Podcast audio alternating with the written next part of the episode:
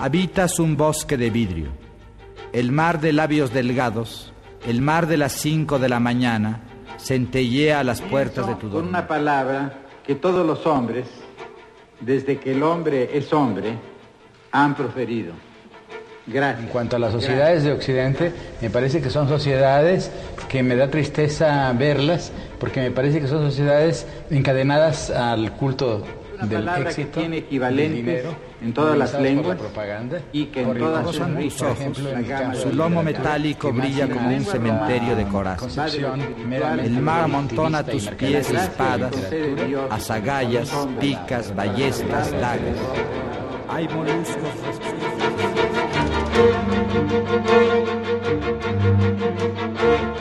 Octavio Paz y el mundo del siglo XXI.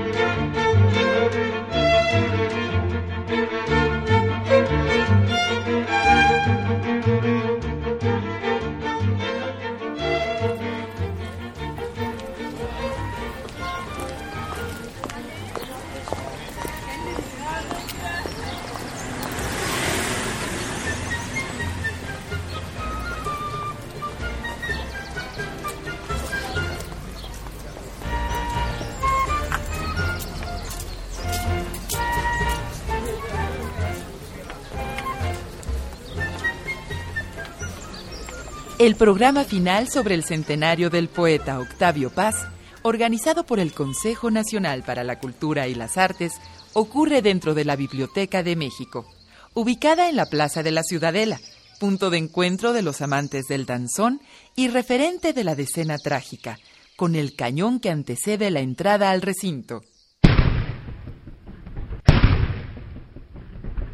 Suena el cañón en señal de saludo, de triunfo, de enhorabuena por los festejos de paz y como bienvenida a la conferencia magistral del Premio Nobel Jean-Marie Leclésio.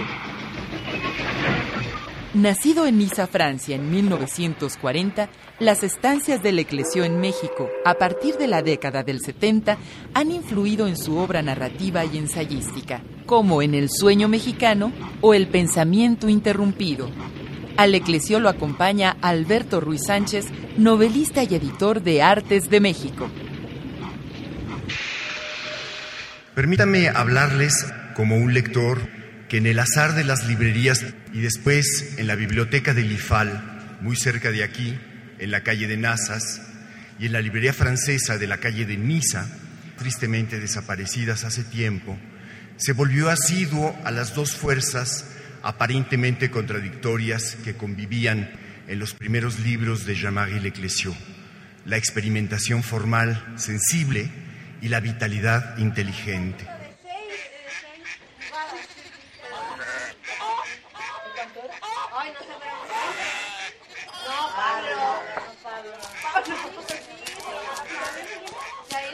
A sus 30 años de edad, Leclésio comienza diciendo, No sé muy bien cómo esto es posible, pero es así.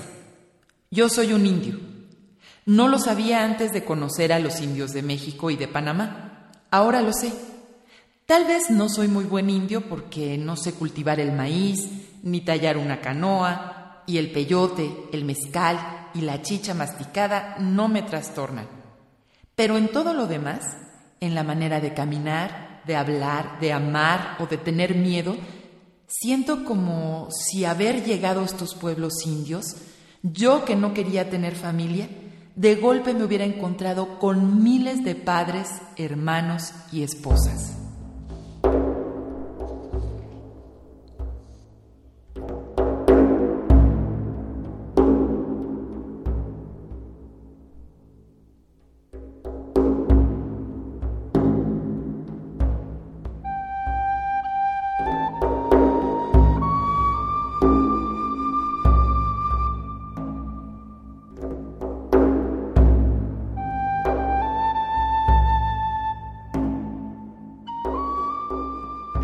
Dorado, donde la protagonista, Laila, que quiere decir la noche, fue vendida a una Lala, Asma, que es a la vez su madrastra y su dueña. Nos cuenta su travesía por el mundo, su paso y evasión de los peligros del mundo. En esta historia magrebina, Leclésio tiende otro vínculo con México. El título del libro, El pez dorado, viene de un proverbio náhuatl que el eclesio cita así. Pez, pez de oro, cuídate, porque hay muchas redes tendidas para ti en este mundo.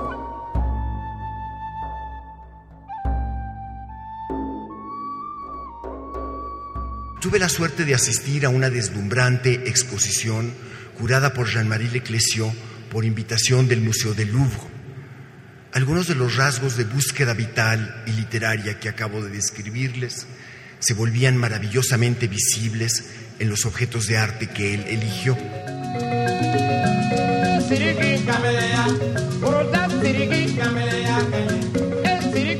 La muestra manifestaba sumariamente la cartografía de su obra y mostraba objetos de arte antiguo y contemporáneo de cuatro regiones clave en sus libros. Haití, África, Vanuatu, que está frente a la Nueva Caledonia, y México. Había piezas que pertenecieron o pertenecen al Louvre y muchas otras venidas de otros lados. Creo haber reconocido en la sección mexicana máscaras de la colección de Betty y Homero Adidgis y unas llantas contemporáneas de Betsabe Romero.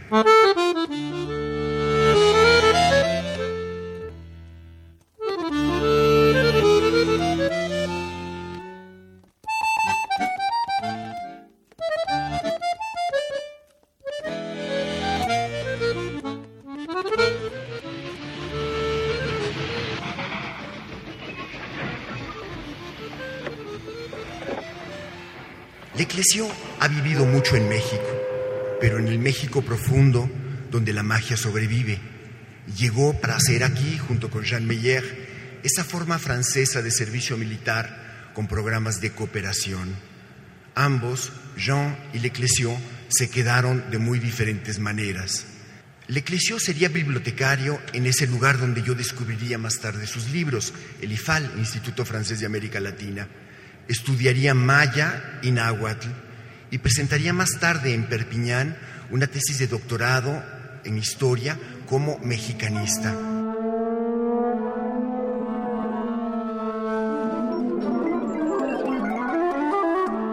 Puesto que el Eclesio ha sido invitado a esta celebración de Octavio Paz, quisiera convocar ante ustedes, quisiera imaginar un escenario en el que ambos se encuentran. Es conmovedor estar en este sitio tan bello y tan importante para la historia de la Ciudad de México. Me acuerdo haber venido aquí hace muchos años y el edificio no, no parecía tan, tan moderno, pero yo creo que guardó el espíritu de, de esta época. Eh, Es para mí eh, un honor y un placer estar aquí en la Ciudad de México. Octavio Paz, un aventurero. Unas palabras que pronunció Octavio Paz al momento de recibir el premio Nobel. ¿Qué es la modernidad? Hay tantas modernidades como sociedades.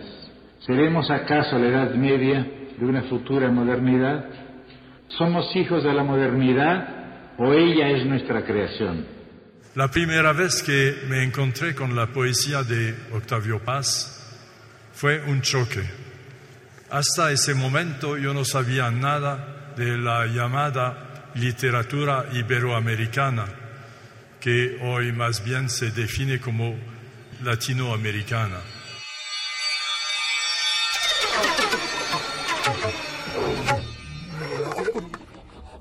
Cuando yo investigaba sobre las corrientes literarias que florecieron en Europa alrededor del movimiento surrealista, yo había seguido una vía estrecha, completamente ciego a todo lo que había ocurrido en otros continentes.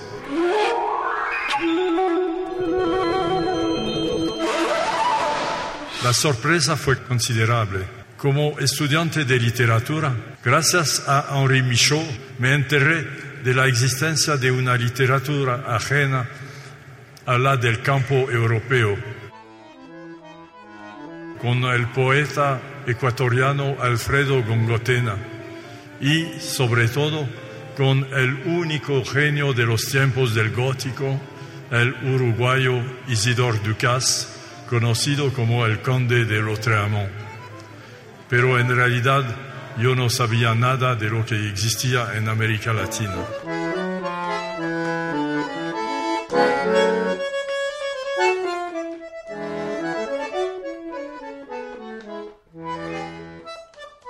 Solo me acuerdo de mi desgraciada ignorancia. Viajando por la biblioteca privada del poeta José Luis Martínez, con ayuda de Jaime García Terrés, me topé con el extraordinario florilegio de poesía y crítica literaria que existió en México en los años 30 con la revista Contemporáneos.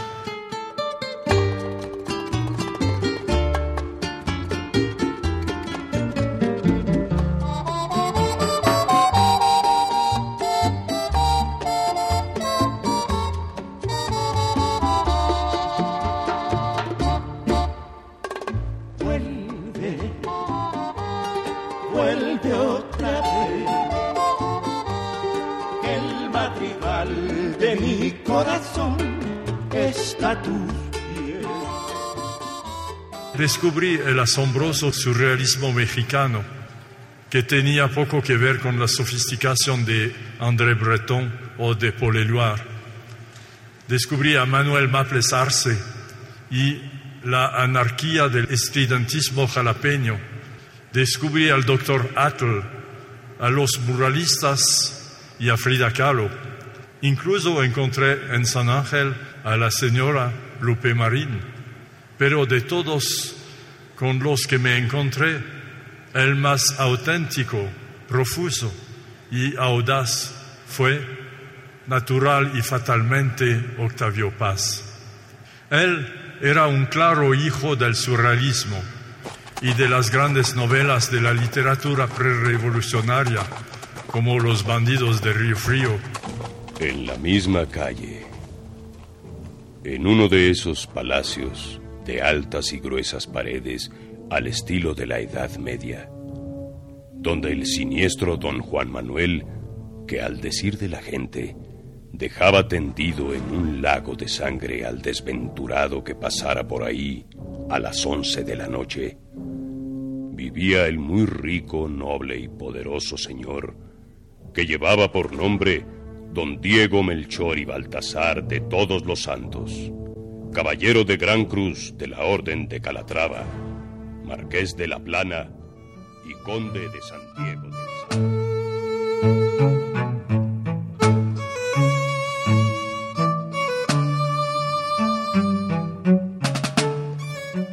Paz es producto de un conjunto de fuerzas compuesto por el escepticismo de Góngora, de la locura destructora de Cuesta y a la vez de la sabiduría de los grandes historiadores mexicanos, de Mendieta a Cosio Villegas.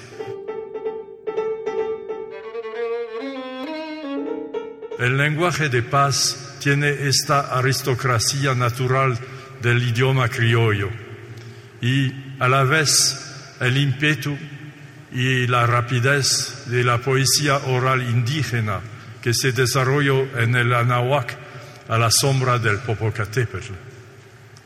No menciono el volcán por casualidad.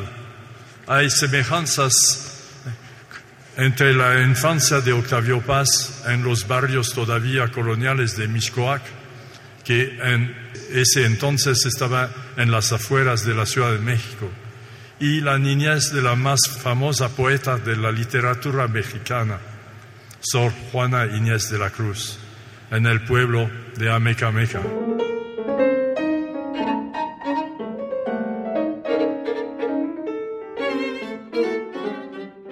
Empezar a leer el poeta en la sala oscura y polvosa de la casa de José Luis Martínez. Octavio Paz ya había estado en la misma biblioteca. Fue un encanto comparable a la lectura de los antiguos cantares de los aztecas no habló de exotismo ni de lo pintoresco. Esas fallas son tan ajenas a la poesía de paz como lo eran a la inspiración de Netzahualcoyotl. El canto del poema Agua Nocturna, por ejemplo, se acerca a la voz de los grandes místicos italianos, como a San Francisco, como un eco triunfal, triunfo sobre la muerte, del canto a un dios mineral de Jorge Cuesta. Lo cito. La noche de ojos de caballo que tiemblan en la noche. La noche de ojos de agua en el campo dormido. Está en tus ojos de caballo que tiembla. Está en tus ojos de agua secreta. Ojos de agua de sombra. Ojos de agua de pozo. Ojos de agua de sueño.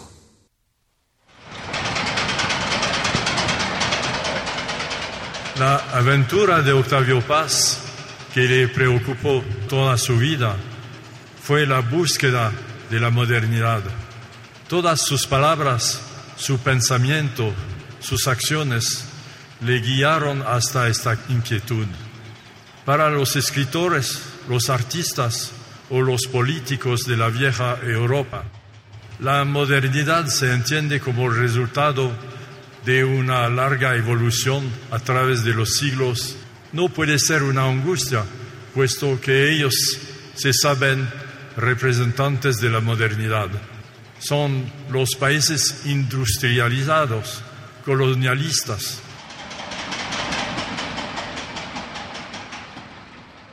Paz está al filo de la navaja, divisando mundos distintos como lo dijo en su discurso de aceptación del premio Nobel, la modernidad es de hoy y es de la más lejana antigüedad, es de mañana y pertenece al alba del mundo.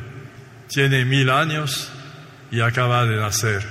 Y descubrí que la modernidad es hoy y es la antigüedad más antigua, es mañana y es el comienzo del mundo tiene mil años y acaba de nacer. No puedo resistir en el placer de compartir con ustedes un pasaje de un librito que para mí fue una de las introducciones a la filosofía de Octavio Paz. Es un libro que yo había perdido y por suerte lo encontré esta mañana en una librería de segunda mano eh, del centro.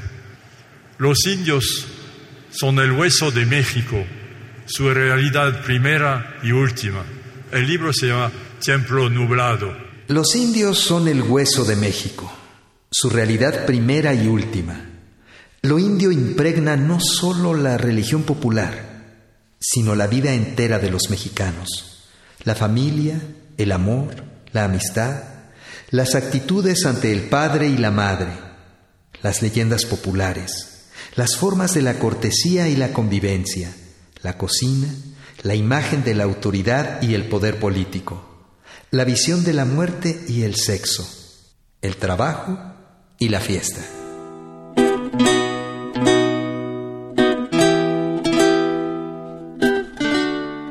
México es el país más español de América Latina. Al mismo tiempo, es el más indio. La civilización mesoamericana murió de muerte violenta, pero México es México gracias a la presencia india. Aunque la lengua y la religión, las instituciones políticas y la cultura del país son occidentales, hay una vertiente de México que mira hacia otro lado, el lado indio. La aventura de Octavio Paz es explorar el mundo que vive en él contradictorio, mezclado, indígena y español, ranchero y catrín, un mundo de revoluciones y de brujería, de certidumbres y de angustia metafísica, de fantasmas y de formas. Y lo hace a cada instante, cuando ocupa puestos oficiales en la India y cuando es un peatón ordinario por las calles de la colonia Roma.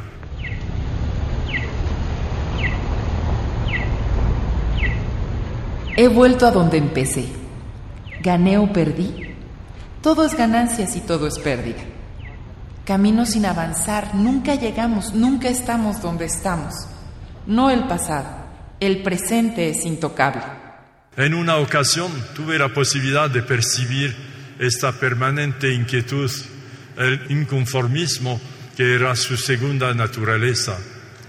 Fue durante una conferencia en la Ciudad de México. Paz hizo un elocuente elogio del idioma castellano. El poeta se sentía sobre todo hijo de los grandes inventores de este idioma, de Cervantes a Quevedo y de Calderón de la Barca a José Soría. Pero en medio del público se alzó la voz fuerte de una mujer indígena, quien con un papel en la mano empezó a declamar un poema en náhuatl.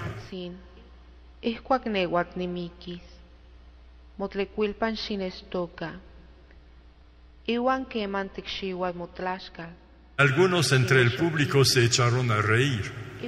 Paz, al contrario, escuchó a la señora con respeto y al final de la sesión se acercó para hablar con ella y recibió sus publicaciones y los discos de música náhuatl que ella había grabado.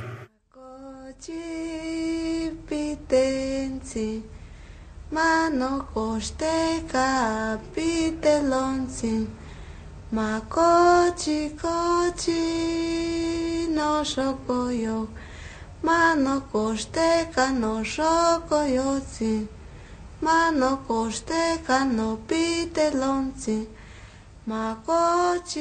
Yo vi en la faz de don Octavio una especie de iluminación. Era de hecho la presencia de lo multicultural, el remanente y la resistencia del pasado en lo moderno. Era la evidencia de la magnífica modernidad en la ciudad mestiza más grande del mundo.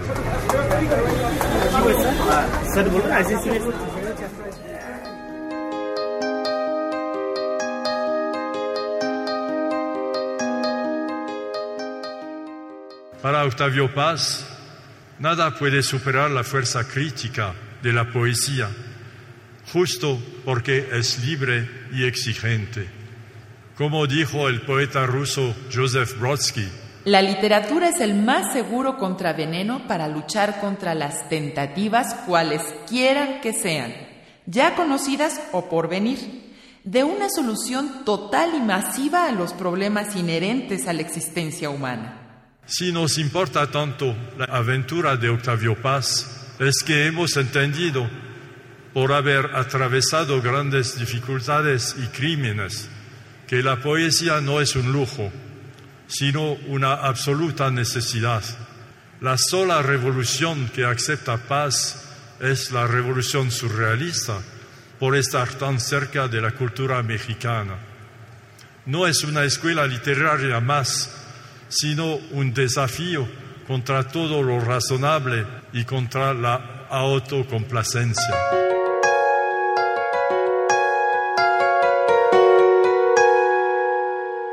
El surrealismo, escribió Paz, ha sido las botas de siete leguas de los escapados, de las prisiones, de la razón dialéctica, y el hacha del pulgarcito que corta los nudos de la enredadera venenosa que cubre los muros de las revoluciones petrificadas del siglo XX.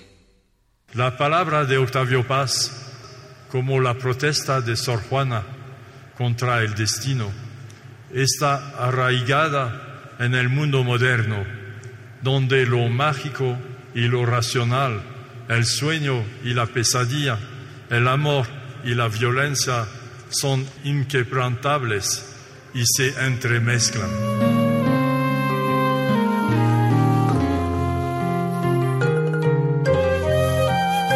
Hablo de la ciudad. La ciudad que todos soñamos y que cambia sin cesar mientras la soñamos. La ciudad que despierta cada cien años y se mira en el espejo de una palabra y no se reconoce.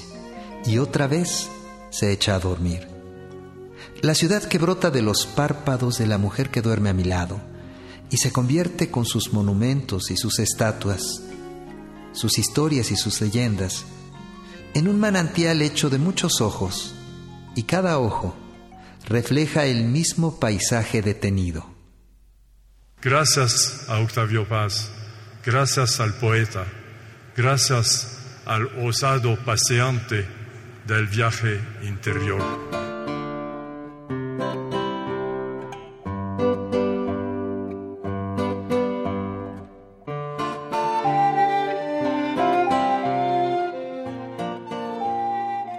Muchísimas gracias, Jean-Marie. A mí me gustaría contarte que en una de las conversaciones con Octavio Paz, él siempre preguntaba qué leía la gente. Y cuando yo mencioné mi gusto por tu novela de ser, que él todavía no había leído en aquella época, acababas de recibir, creo, el premio Paul Morand, que es, que es un premio de connotaciones viajeras. Él, sin embargo, había escuchado una conversación tuya en el radio donde tú contabas que te gustaba escribir en los trenes mexicanos, porque los trenes eran tan lentos que se detenían, se quedaban ahí horas. Me gustaba siempre en Octavio este gusto por los rasgos inesperados y en ti tenía siempre una enorme curiosidad por la manera en que habías llegado a México, por la manera en que habitabas México y por la manera en que te convertías en un viajero y un aventurero precisamente en México. Para mí, eh, México nunca ha sido un país extraño. Cuando yo era niño, me dieron para una fiesta de Navidad, me dieron un libro que representaba las artes indígenas de México y particularmente el arte de la náhuatl de los aztecas y el arte de los mayas. Y el libro seguía con una teoría completamente absurda que pretendía que la civilización mexicana había sido creada por las hormigas y que se puede, se puede notar en las representaciones de los dioses que siempre acarrean una gota de alimento en su nariz porque las hormigas siempre se van andando con su gota de agua o de, o de alimento para nutrecer a, a sus hijos.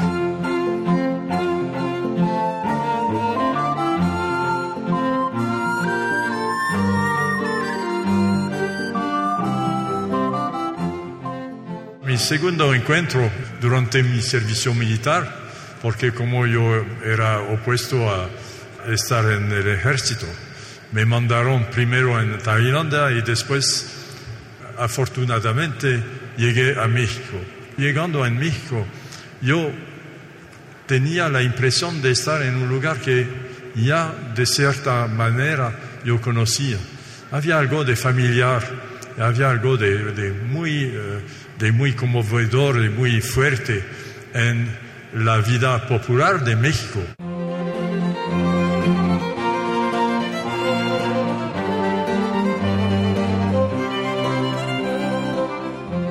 Aquella época un poco distinta de lo que viven ahora, era más tranquilo. Yo creo que todavía de vez en cuando se podía ver a los volcanes. Y eh, la presencia indígena, pero también la presencia de la cultura española que me impresionó muchísimo. Y una cierta aristocracia del pueblo mexicano.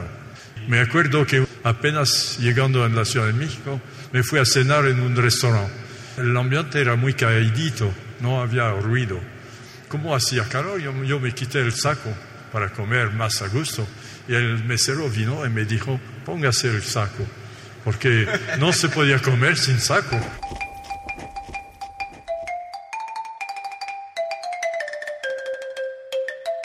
Claro que empezó una aventura mexicana para mí, eh, gracias a Jean Meyer, y gracias a todos los que encontré durante mis primeras estancias y que me abrieron los ojos sobre la multiplicidad de la cultura mexicana, la cultura popular, pero también la cultura culta. Todo esto que realmente cambió mi punto de vista como ser humano, influyó sobre mi manera de escribir. Así que México eh, para mí fue muy importante. Y encontrar a Octavio Paz fue uno de estos momentos privilegiados, porque Octavio Paz y su esposa tenían este calor humano que mm, podía hacer olvidar a uno la, diferencia, diferencia de edad, pero diferencia de, de saber. Octavio Paz era un mentor no únicamente para México, era un mentor para mí, para el mundo entero.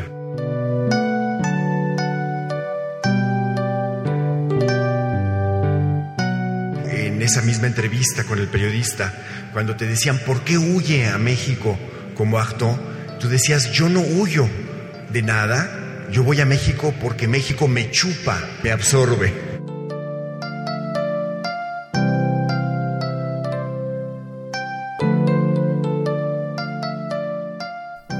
Octavio Paz a 100 años de su nacimiento.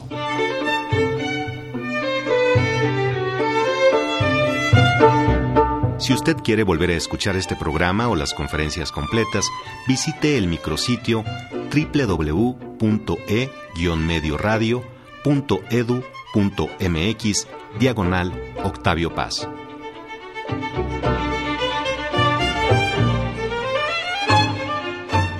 A este encuentro intelectual asistieron el Premio Nobel de Literatura 2008, Jean-Marie Gustave Leclésio, y el editor y escritor Alberto Ruiz Sánchez.